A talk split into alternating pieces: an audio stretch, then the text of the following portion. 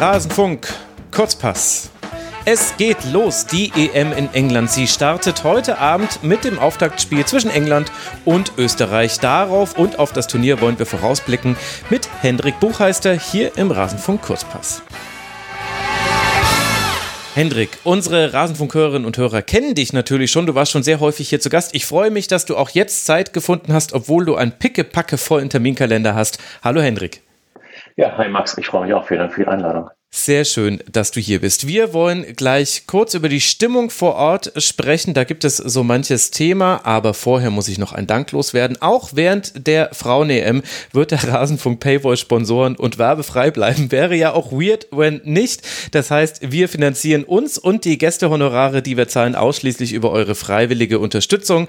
In dieser Folge möchte ich danken Marvin, Jay, Benny, VfB 1893, Stoffel 4343, Martin Stelte und Kapsel. Sie alle haben uns uns unterstützt. Unter rasen.de slash supportersclub erfahrt ihr, wie man das machen kann. Ganz herzlichen Dank an alle, die das tun. Ja, Hendrik, erzähl uns mal, wie, wie sieht denn jetzt eigentlich deine EM-Planung aus? Wie, wie wirst du dieses Turnier verfolgen? Wie werde ich das Turnier verfolgen? Äh, also mein Plan ist alles außer Deutschland. Ähm, also ich lebe in England ohnehin und ähm, werde mich so ein bisschen eben auf die Spiele konzentrieren, die nicht mit den Deutschen zusammen. Also ich bin heute beim Eröffnungsspiel mhm. äh, England gegen Österreich in, in Old Trafford, da freue ich mich sehr drauf. Ähm, bin dann morgen in Southampton bei Norwegen, Nordirland und werde mich dann so ein bisschen so meinen mein Weg durch das Turnier bahnen, dass ich ähm, vor allem, wie gesagt, die Spiele mir so ein bisschen anschaue, die nicht mit den Deutschen zusammenhängen. Bin natürlich viel hier im Norden unterwegs, weil das für mich äh, von, der, von den Locations ganz gut passt. Also sind ein paar Spiele in Manchester, also mhm. Spiele in Sheffield, das ist nicht weit. Ähm, genau, und ich bin, ähm, bin total gespannt. Ich freue mich auf das Turnier. Es ist auch mein erstes Frauenturnier, das ich, das ich begleite ähm, und bin da total gespannt drauf. War es denn für dich ein Thema an Akkreditierung gekommen, zu kommen? Ich habe äh, gehört, dass es bei, dem, bei den Spielen im Manchester City Academy Stadion, also dem kleinsten, durchaus auch für JournalistInnen schwierig war, da an Presseplätze zu kommen. Das war für mich in der Tat kein Problem. Ähm, ich habe das aber auch gehört, dass es für andere Kollegen und Kolleginnen zum Teil problematisch war. Und ähm, diese Stadienthematik und gerade auf dieses Academy-Stadion kommen wir wahrscheinlich eh nochmal zu sprechen. Das ist natürlich so eins der, eins der Themen, die vor der EM so ein bisschen für Verstimmung sorgen hier in England. Ja, aber lass doch dann gerne gleich mal bei der Stimmung bleiben. Wie ist denn jetzt die Stimmung? Also ich bin unglaublich gehypt. Ich habe mich aber auch zehn Tage lang durch alle äh, Nationalteams durchgearbeitet und, äh, und äh, ganz viele Informationen aufgesaugt. Ich habe allerdings auch den Eindruck, wenn ich mir angucke, allein welche Menge an, an Previews jetzt äh, veröffentlicht wurden in englischsprachigen Medien und damit meine ich auch Podcasts, dann nenne ich zum Schluss dann noch ein paar ich habe das Gefühl, auch äh, in England ist ein richtiger Hype, eine große Vorfreude auf dieses Turnier zu spielen. Trügt dieser Eindruck oder stimmt das? Nee, der trügt überhaupt nicht. Ich würde das, ähm, ich das absolut so unterstreichen. Also der Hype in England ist groß. Auf jeden Fall mal in dieser Fußballbubble. Ähm, mhm. Ich glaube, insgesamt bei den Leuten, die sich jetzt nicht unbedingt für Fußball interessieren und auch vielleicht nicht spezifisch für den Fußball der Frauen, ist es noch so ein bisschen, aha, es findet in der EM statt, okay, mal schauen. Aber zumindest für die Leute, bei den Leuten, die sich ohnehin interessieren, ist, ist der Hype extrem groß. Ähm, das sieht man ja auch schon so ein bisschen an den ähm, Verkaufszahlen der, der Tickets. Also alle England-Spiele sind ausverkauft, also neben dem Eröffnungsspiel heute Abend auch die Spiele in äh, Brighton und Southampton. Mhm. Ähm, das Finale ist ausverkauft. Und das spricht schon so ein bisschen dafür, dass, dass also dass der Hype extrem groß ist. Und du hast ja auch die Medien angesprochen. Ich habe jetzt gerade, äh, war jetzt gerade schon mal äh, am Zeitungskiosk meines Vertrauens und habe mir, hab mir ein paar aktuelle Zeitungen geholt. Also Titelseite ist natürlich Boris Johnson und seine zerbröselnde Regierung, ist klar. Und auf den Backpages, also den Sportseiten in England, ist auch äh, Cricket und Wimbledon noch so ein bisschen das große Ding. Aber alle Zeitungen haben, äh, also entweder heute oder auch schon in den letzten Tagen, äh, große, ähm, große Beilagen produziert zur EM also die englische Mannschaft groß vorgestellt, die Favoriten vorgestellt, die Stadien vorgestellt. Ähm, also das ist, ähm, das ist Wahnsinn, was, was die englischen Medien da zum Teil gestemmt haben oder auch stemmen. Das kenne ich so aus Deutschland nicht in der Form. Mhm. Ähm, und von daher ist, also zumindest für den ohnehin Fußball interessierten Teil, ist, ist, der, ist der Hype extrem. Und ich glaube auch, dass wenn das Turnier erstmal läuft und auch die Leute, die jetzt vielleicht noch nicht so angezündet sind, dann erstmal sehen, hier läuft eine EM, die ist in England, die Engländerin, kommen wir wahrscheinlich auch noch zu sprechen, haben auch ganz gute Chancen, möglicherweise das Turnier zu gewinnen.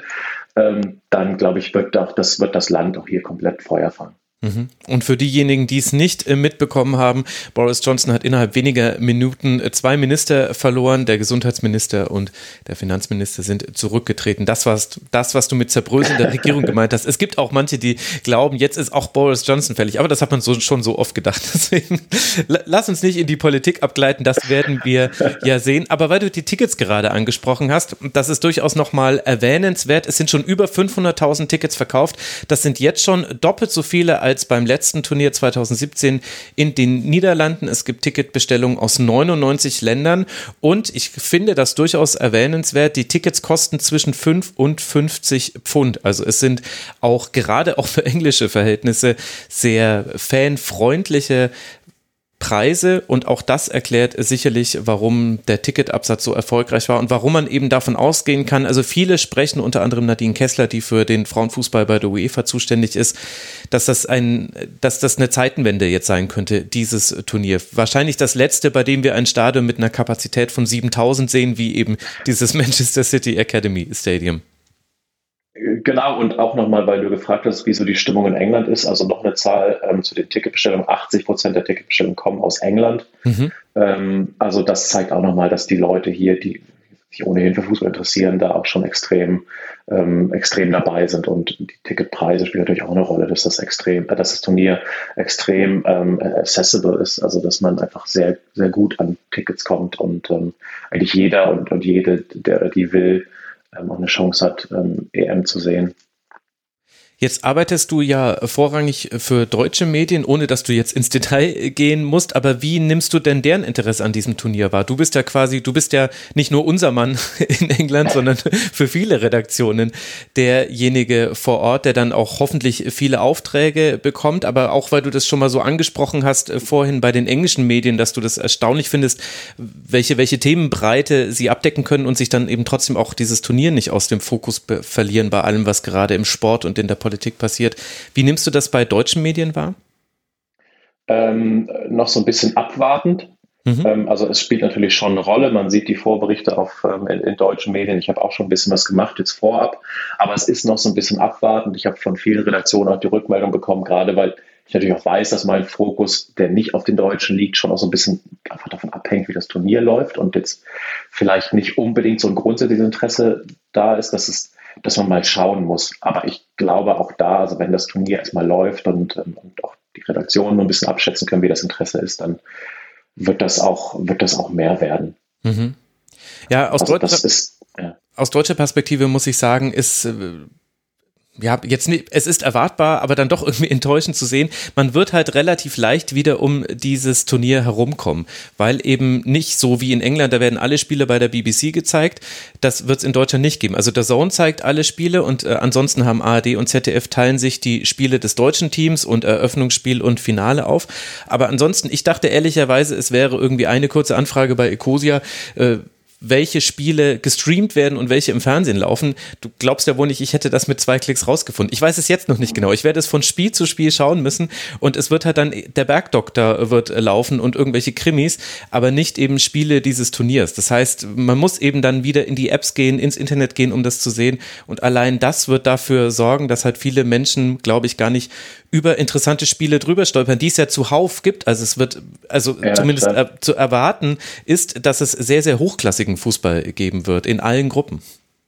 Ja, total. Was man vielleicht so ein bisschen ähm, dazu sagen muss, äh, für den Kontext, dass die englischen Medien so viel berichten, liegt natürlich auch daran, dass es ein Turnier ist, das in England stattfindet. Ähm, dass die Engländerinnen wirklich zu den Top-Favoriten gehören und dass man, das muss man auch dazu sagen, seit der EM der Männer im letzten Jahr, wo England im Finale stand, auch die Hoffnung sehr groß, dass das halt jetzt genauso wird und dass das nochmal so ein, äh, so, ein, so ein Sommermärchen quasi wird, wie es, ja die, wie es ja die Männer im letzten Jahr, naja, fast geschrieben hätten. Ähm, also das nur zur Einordnung dazu. Ich will jetzt gar nicht zu sehr ähm, irgendwie entschuldigen, was, was die in deutschen, was in deutschen Medien dir vielleicht auffällt oder fehlt. Aber das ist natürlich ein Grund, warum das in England so groß gefahren wird. Mhm. Ja, ja, klar. Und das muss man ja auch sagen bei der, beim letzten Turnier in Deutschland 2011, bei der WM, da war, also meiner Erinnerung nach konnte man da alles in, bei den Fernsehsendern sehen. Also es ist natürlich nicht eins zu eins vergleichbar. Der Ort, wo das Turnier stattfindet, da ist eine andere Aufmerksamkeit drauf, als eben wenn, wenn es nicht in diesem Land dann stattfindet. Aber jetzt haben wir schon so oft England und die sportlichen Aussichten gestreift. Lasst, lasst mal vorausblicken. Heute Abend England gegen Österreich im Old Trafford Stadion ausverkauft, du hast es schon gesagt. Die Erwartungen sind sehr hoch, damit ja auch die Fallhöhe. Und auch da gibt es ja, man muss ja ein bisschen vorsichtig sein mit den Parallelen zum Männersport, weil die oft eigentlich gar nicht so fruchtbar sind. In dem Fall finde ich es aber dann doch aus, durchaus vergleichbar, weil eben wir England zwar nicht als äh, Veranstalter hatten, aber als Mitveranstalter der letzten Männer-EM und wir da gesehen haben, welche Kraft da drin liegen kann, aber auch eben, wie das dann scheitern kann, auch wenn es bis ins Finale ging und da dann in einem Elfmeterschießen, vielleicht erinnert euch noch, liebe Hörerinnen und Hörer, nicht gereicht hat. Aber auch rund ums Wembley Stadium gab es da ja, also äh, sagen wir so, das war ein, ein Finale, ein Turnier der Männermannschaft mit Licht und Schatten. Wie groß siehst du denn die Gefahr, dass es auch für jetzt das Frauenteam nicht nur Licht gibt aus sportlicher Sicht bei diesem Turnier? Ähm, naja, also wie du schon sagst, die Fallhöhe ist extrem äh, und die Erwartungen sind extrem. Und wenn man sich so ein bisschen durch die englischen Medien liest, bekommt man den Eindruck, dass eigentlich für England alles außer der EM-Titel eine Enttäuschung wäre hm. bei diesem Turnier, was ich so ein bisschen nachvollziehen kann, weil natürlich diese Ausgangslage mit einer Top-Mannschaft, einer Top-Trainerin, Sarina Wiegmann, die äh, 2017 mit den Niederländern Europameister geworden ist, äh, und das vor eigenem, äh, im eigenen Land. Das ist so eine Ausgangslage, kriegst du halt so schnell nicht wieder. Von daher ist diese, diese Deutung schon verständlich. Andererseits ist das Turnier halt auch extrem offen und es gibt halt mehr als nur einen Favoriten, sondern bestimmt vier, fünf, sechs Mannschaften, die das Turnier realistischerweise gewinnen können.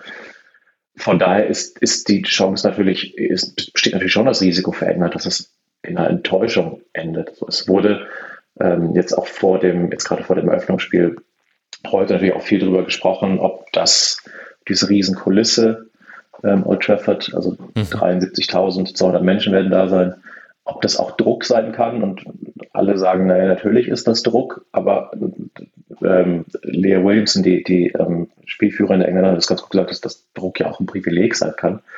Also ich habe das Gefühl, dass die Spielerinnen damit schon gut umgehen und versuchen, ähm, diesen, diesen, diese Erwartungshaltung positiv zu deuten. Und ich glaube auch, dass sie mit äh, Wiegmann eine Trainerin haben, die ähm, das sehr gut moderieren kann. Mhm. Ähm, von daher, äh, glaube ich, ist die, ist die Ausgangslage für England schon, schon gut. Aber wie du sagst, die Fallhöhe ist extrem und es kann, also schon die Gruppe für England ist nicht, schon das, schon, schon das Auftaktspiel für England ist nicht leicht. Also Österreich, die waren bei der letzten EM noch im Halbfinale überraschend. Ähm, mhm. Und da geht man jetzt von aus, dass man dass die heute so ein bisschen so Spalier stehen für die englische Party. Also ich glaube, so einfach wird es nicht. Und das zweite Spiel gegen Norwegen mit äh, Anna Hegerberg wird auch nicht einfach und im Viertelfinale könnten dann schon Spanien oder Deutschland kommen.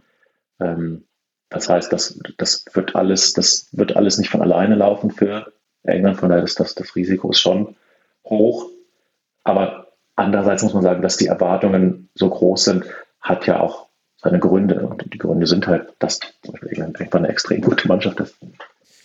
Das letzte Aufeinandertreffen fand im November 2021 statt. Da gab es ein dünnes 1 zu 0 der Engländerin gegen Österreich, aber immerhin hat man dieses Spiel gewonnen. Und gerade weil Wiegmann äh, diejenige war, die die Niederlande ja auch bei ihrem Heimturnier zum Erfolg geführt hat, glaube ich, kommt nochmal sehr viel Hoffnung eben allein mit ihrer Personalie einher. Ich habe in vielen Vorberichten gelesen, dass ihre Hauptaufgabe sei, eine Lockerheit mitzubringen. Und das scheint auch so eine Charaktereigenschaft zu sein, die man ihr zuschreibt. Ich habe jetzt zu wenige Pressekonferenzen von ihr gesehen, um das wirklich bewerten zu können. Aber sie versucht eben offenbar den Spaß am Spiel äh, aufrechtzuerhalten, auch in dieser Drucksituation und dann damit dann ein, ein Rückenwind-Szenario zu schaffen, so ähnlich wie wir es eben 2017 gesehen haben. Wie schätzt du denn ihre Rolle ein? Ähm, ja, genau so. Also erstmal glaube ich, ist es für die FA ein Coup, dass man Wiegmann bekommen hat ähm, mhm. als Nachfolgerin von Phil Neville, der von Anfang an sehr kritisch begleitet wurde, weil es eben so ein bisschen dieses Stereotyp war. Es ist halt ein bekannter Name, der halt irgendwie im Trainergeschäft Fuß fassen will. Okay, geben wir ihm erstmal die Frauennationalmannschaft. Ähm, so, und das, da ist natürlich Wiegmann ähm, ganz, ähm, eine ganz andere Kragenweite, weil sie einfach im Fußball der Frauen Erfahrung hat und Erfolg hat. Also die EM 2017 haben wir schon mehrfach angesprochen. Und ähm, sie ist, glaube ich, du hast ja diesen Vergleich zu, zu Southgate gebracht. Ähm, glaube ich, so ein bisschen ihre Rolle ist ähnlich, dass sie jetzt gar nicht unbedingt die größte Taktikerin ist, mhm. aber dass sie sehr gut darin ist, eine Mannschaft ähm, zusammenzuhalten, bei Laune zu halten, diese Anforderungen, die ein Turnier mit sich bringt, also Druck, Erwartungen, dass sie das gut moderieren kann und sie bringt eine gewisse Lockerheit rein. Das ist auf jeden Fall so, das kann man auch sehen. Also gestern bei der, bei der Pressekonferenz zum Beispiel in Trafford gab es eine Situation, ähm, das ist ein banales Detail, aber sagt vielleicht so ein bisschen was aus, wie sie auch mit solchen Situationen umgeht. Da stehen ja vor den Menschen auf dem Podium immer diese, diese Trinkflaschen von den Sponsoren und sie hat dann diese Flasche zur Seite gerückt, weil sie den Journalisten eine Frage gestellt hat, wollte sie halt sehen und dann kam direkt der Mann von der UEFA und hat diese Flasche wieder in die Mitte gerückt, weil die Sponsorenartikel müssen natürlich im Bild sein und Klar. Biegmann hat die Flasche dann wieder zur Seite gestellt und alle haben gelacht und irgendwann hat dieser UEFA-Mann dann auch aufgegeben. Ähm, und das sind so kleine Details, wo man sieht, dass sie irgendwie mit diesem dass sie diesen, diesen Druck, den es halt gibt, äh, wie spielerisch, sie so ein bisschen spielerisch begegnen. Und ich glaube, das färbt auch auf die Mannschaft ab. Und ich habe das Gefühl, dass insgesamt die Mannschaft schon so gelassen ist, wie es halt geht vor so einem vor so einem Spiel. Mhm. Die letzten Ergebnisse waren ja auch wirklich vielversprechend. Also im Februar noch gegen Deutschland 3 zu 1 gewonnen, äh, gegen Belgien, die Niederlande und die Schweiz in drei Spielen insgesamt zwölf Tore erzielt, nur ein Gegentreffer kassiert. Vor allem dieses 5 zu 1 gegen die Niederlande war wirklich beeindruckend und jetzt auch das 4 zu 0 gegen die Schweiz sehr, sehr deutlich.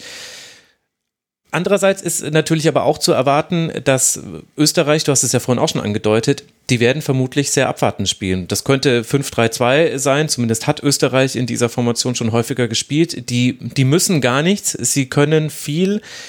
Hast du dich schon damit befassen können, was von Österreich zu erwarten ist und welche Fallstricke da vielleicht aufgestellt werden können, aufgerichtet werden können?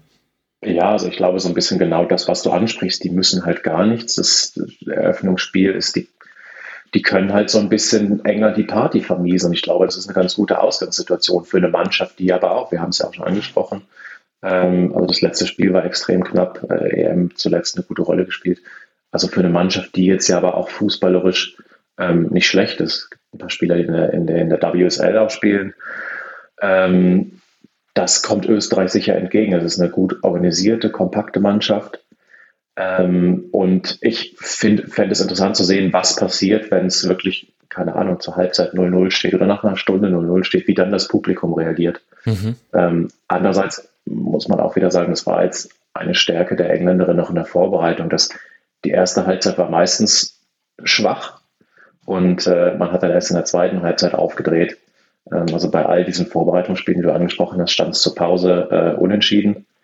Und diese ganzen, diese ganzen Tore, äh, zu den 3-0, 4-0, 5-1. Die fielen halt erst in der, in der zweiten Halbzeit, äh, auch nach mehreren Umstellungen. Das ist sicher eine Stärke der Engländerin wieder, dass mhm. die Mannschaft einen extrem tiefen Kader hat und auch von der Bank Spiele noch komplett drehen kann. Von daher äh, glaube ich auch da, dass sollte es wirklich das Szenario geben, dass es halt lange irgendwie 0-0 steht, dass England darauf gut reagieren kann. Aber muss man auch sagen, eine Situation aus dem Testspiel ist natürlich nicht vergleichbar mit einer Situation äh, dann heute.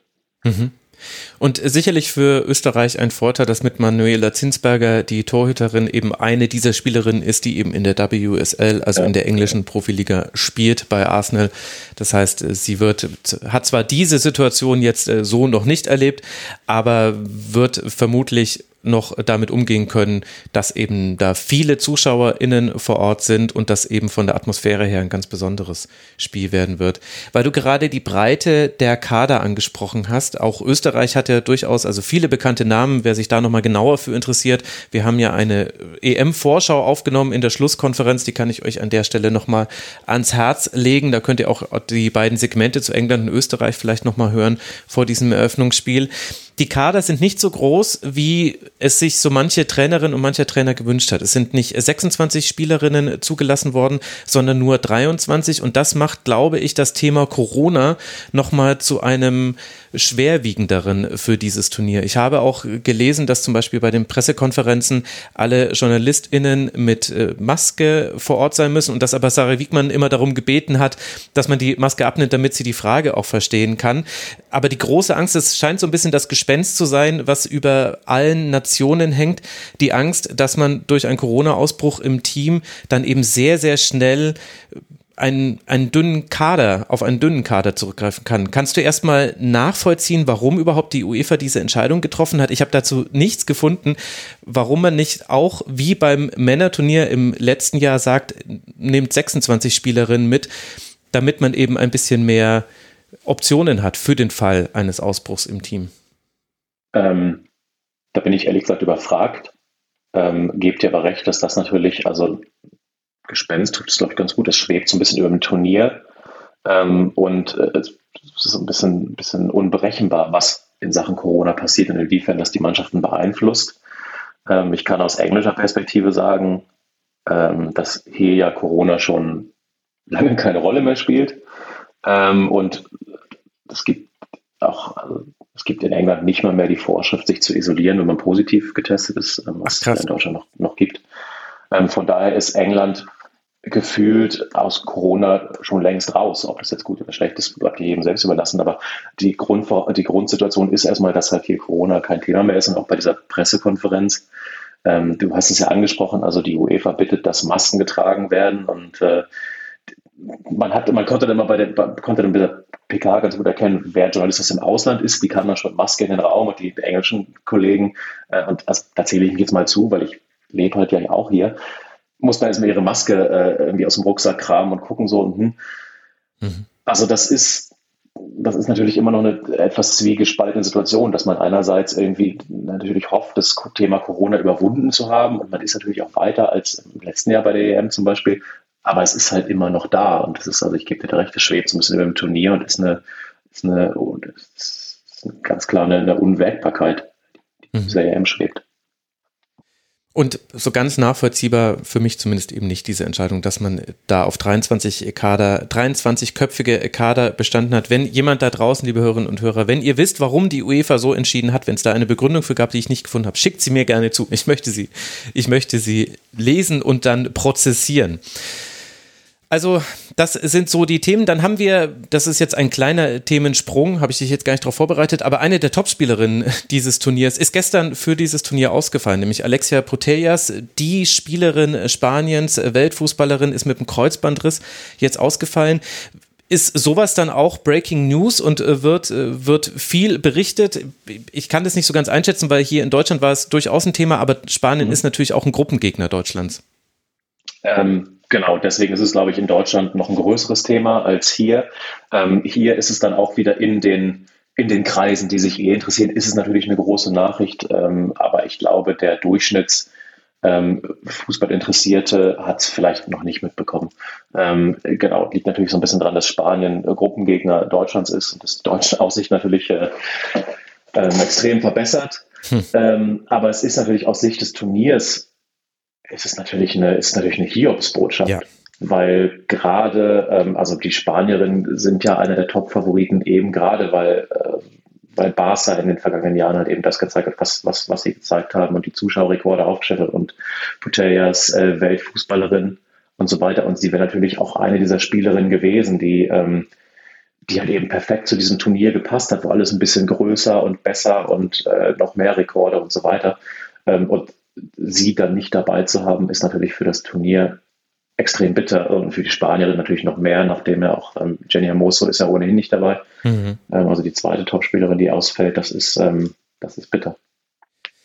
Ja, ich glaube gerade, dass mit diesem, mit dieser Strahlkraft äh, für dieses Turnier, das darf man nicht unterschätzen. Das ist mir auch wieder aufgefallen jetzt in der Vorbereitung. Das ist äh, aber das haben jetzt nicht, hat jetzt nicht diese Frauen-EM exklusiv für sich, aber das ist tatsächlich über die Köpfe werden immer mehr diese Turniere vermarktet und es wird so eigentlich dann pro Top-Favorit wird es quasi auf eine Person äh, reduziert und äh, dann und darüber gibt es dann, darum gibt es dann einen gewissen Hype und das ist dann vielleicht auch gar nicht so unwichtig für die Vermarktung von solchen Turnieren. Aber dann lass jetzt abschließend jetzt nochmal beim Eröffnungsspiel heute Abend bleiben. Ich habe äh, nachgeschaut, es werden muckelige 16 Grad sollen es werden in Manchester, also zieh dich warm an, wobei dir muss ich das nicht sagen, Hendrik. es hat auch, ja, ja, es hat auch, äh, also die, die letzten Tage hat auch hier wirklich die Sonne geschienen. Das war ganz fantastisch. Und jetzt heute, rechtzeitig zum Eröffnungsspiel, äh, ist es dann grau und es regnet. Also soll auch, soll auch jeder wissen, dass das wirklich eine MSC in England stattfindet. ähm, äh, genau. Ja, also äh, darauf können wir uns freuen. Wie, wie blickst du jetzt äh, voraus? Du hast, äh, ich habe schon gesehen, äh, der, der Spielort äh, Old Trafford, das, der begeistert dich schon mal.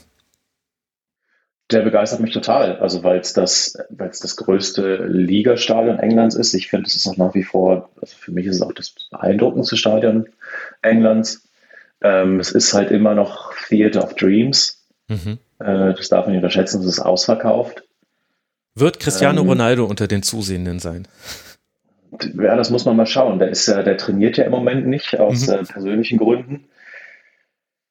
Von daher wäre ich überrascht. ja sollte auch ein schlechter Start sein. Also 74.000 ZuschauerInnen werden heute Abend im Old Trafford sein. Du vermutlich auch und äh, dann darüber berichten. Was erwartest du dir? Du musst jetzt, ja, Tipps doch, du musst jetzt einen Tipp abgeben, so zumindest grob, abgeben, in welche ne? Richtung es geht. Ob es jetzt 2 zu 1 oder 3 zu 1, das ist mir egal. Aber deine sportlichen Erwartungen, die würden mich jetzt doch interessieren. Ähm, ich glaube, England wird nervös anfangen, aber am Ende recht souverän gewinnen 2 zu 0.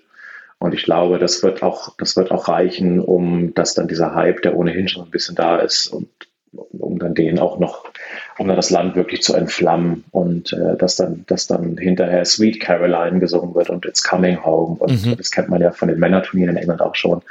Ähm, also ich glaube, es wird, wird ganz ähnlich laufen. Und ähm, ja, ich muss dazu sagen, der Spieler Old Trafford begeistert nicht nur mich, der begeistert, glaube ich, auch ähm, auch die Mannschaften genauso. Also ich habe so ein Foto gesehen von den Österreicherinnen, die vom Training erstmal ein Selfie gemacht haben, so mit dem Stadion im Hintergrund und auch das, dieses, dieses Training ist ja, also gestern das Abschlusstraining war auch für die ersten 15 Minuten öffentlich für die, für die Journalistinnen und Journalisten und viele Kollegen und Kolleginnen haben dann auch Selfies gemacht und Fotos von diesem Stadion. Das ist halt einfach, das ist halt schon ein besonderer Rahmen, das muss man, das muss man echt sagen. Mhm der Selfie-Journalismus im Sportjournalismus verbreiteter denn je. Aber ja, aber ich finde, ich, ich find, wenn man, also Selfies mit Stadien sind okay, Selfies ja, genau. mit Spielerinnen und Spielern ist, das geht nicht.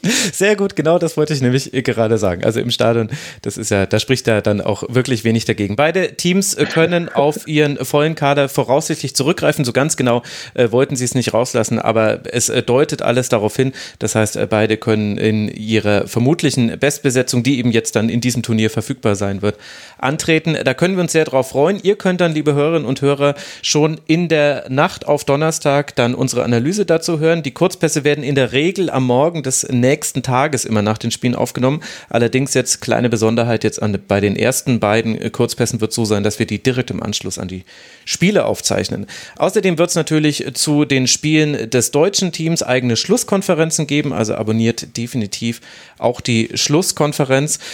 Und dann hoffe ich, Hendrik, dass wir uns vielleicht auch nochmal sprechen können. Das würde mich schon interessieren, dann mal, wenn das Turnier ein bisschen fortgeschritten ist, so eine Zwischenbilanz oder vielleicht sogar auch eine Bilanz zu ziehen. Wie viel Hype war dann wirklich und wie abhängig war es vom sportlichen Abschneiden des englischen Teams? Das haben wir ja durchaus auch 2011 in Deutschland erlebt, als da gegen Japan Schluss war. In Duisburg, glaube ich, war das Spiel damals.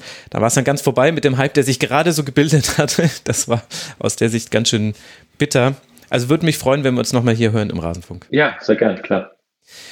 Und dann möchte ich an dieser Stelle noch etwas nachholen, liebe Hörerinnen und Hörer, was ich leider am Ende der EM-Vorschau vergessen habe. Denn ich muss euch natürlich darauf hinweisen, es gibt noch viele andere Podcasts, die ihr hören könnt, wenn ihr euch für dieses Turnier interessiert. Lottes Erbenen werden eine Morning Show machen. Jeden Tag haben auch eine Vorschau gemacht. Die 45 mit Josephine Hennings und Nina Potze kann ich euch empfehlen. Früff hat eine Vorschau gemacht. Mein Sportpodcast hat äh, Tabea Kemme eingeladen. Brennpunkt Orange hat eine Vorschau gemacht. Sport Inside Und der SZ und nun zum Sport haben schon über diese EM berichtet und auch Fußball MML Daily wird hin und wieder über die Europameisterschaft sprechen. Raus aus dem Abseits von 90 Min kann ich euch außerdem noch empfehlen. Ich werde das alles auch verlinken, deswegen ratte ich das jetzt so runter. Und vor allem im internationalen englischsprachigen Bereich gibt es wirklich eine ganze Reihe von guten Podcasts. Ich konnte jetzt logischerweise noch nicht alles davon hören, aber Two Girls Talk Boys haben eine interessante Vorschau gemacht. Box to Box äh, WSL, The Women's, äh, The Women's Soccer Show, The Offside Rule, Women's Football Weekly und der Goal Digger, Diggers Podcast. Ich verlinke das alles in den Show Notes. Das heißt, da könnt ihr euch informieren und das Spiel heute Abend könnt ihr sehen bei der ARD, wenn ihr mögt, oder bei der Zone. Der Zone zeigt alle Spiele, ARD und ZDF, manche im Fernsehen und viele dann online auf ihren jeweiligen Seiten. Ich werde das versuchen, hier immer anzusagen, wenn ich es rechtzeitig noch rausfinde, wo etwas läuft. Aber heute Abend geht es in der ARD los. Und dann sind wir doch mal gespannt, was diese Europameisterschaft 2022 bringt. Hendrik, dir kann man folgen als h-buchheister. Danke dir, dass du mit dabei warst hier im ersten Ja, Rast. sehr gern. Vielen Dank für die Einladung. Und euch, lieben Hörerinnen und Hörern, danke für eure Aufmerksamkeit. Ich freue mich unheimlich auf das Turnier hier. Abonniert den Kurzpass, unterstützt gerne den Rasenfunk, rasenfunk.de slash supportersclub. Wie gesagt, damit finanziert er in erster Linie vor allem die Gästehonorare, die wir zahlen. Also alles, was da jetzt am Meer reinkommt, das soll eigentlich an die Gäste erstmal fließen und sie hätten es verdient. Nicht nur Hendrik, sondern auch alle anderen. Wir hören uns hier wieder in Rasenfunk Kurzpass Nummer 207. Bis dahin, bleibt gesund, macht's gut. Ciao.